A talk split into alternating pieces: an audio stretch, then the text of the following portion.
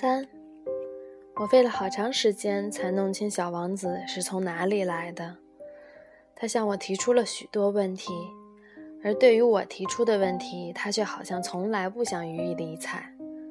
不过，他无意中吐露的一些话，使我逐渐地搞清了他的全部秘密。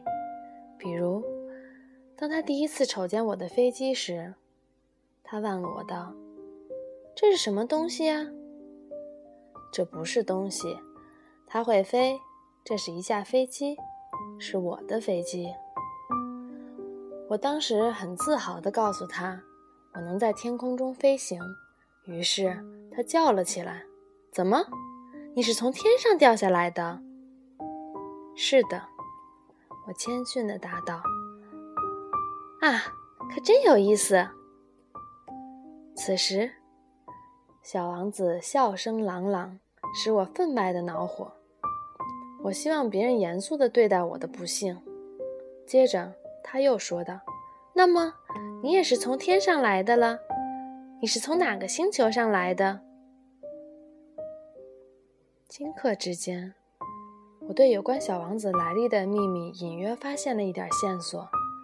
于是我就突然问道。这么说，你是从别的星球上来的了？可是他没有回答我的问题。他一面看着我的飞机，一面微微的点点头。可不是吗？你乘坐这玩意儿，不可能是从很远的地方来的。说到这里，他便长时间的陷入沉思之中，然后。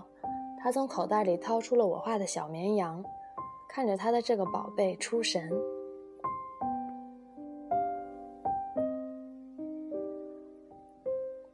你们设身处地的想一想吧，这个关于别的星球的露了端倪的秘密，使我心里多么好奇啊！所以我要想方设法弄清它的来历。你是从哪里来的呀，我的小家伙？你的家在什么地方呀？你想把我的小绵羊带到哪里去呢？他沉思了一会儿，然后回答说：“好在有你给我的那只箱子，夜里可以给小绵羊当房子。那当然，要是你乖的话，我再给你画一条绳子，画一根小木桩，白天可以把羊拴起来。”我的建议好像惹起了小王子的反感，把羊拴起来，亏你想得出来！要是不拴起来，它就到处乱跑，那么就会跑丢的。我的朋友又是一阵爽朗的笑声。你让它跑到哪里去呀？哪里都可以，一直往前跑。这时，小王子郑重其事地指出：“那倒没有什么关系，反正我那里小得很。”他仿佛有点忧伤。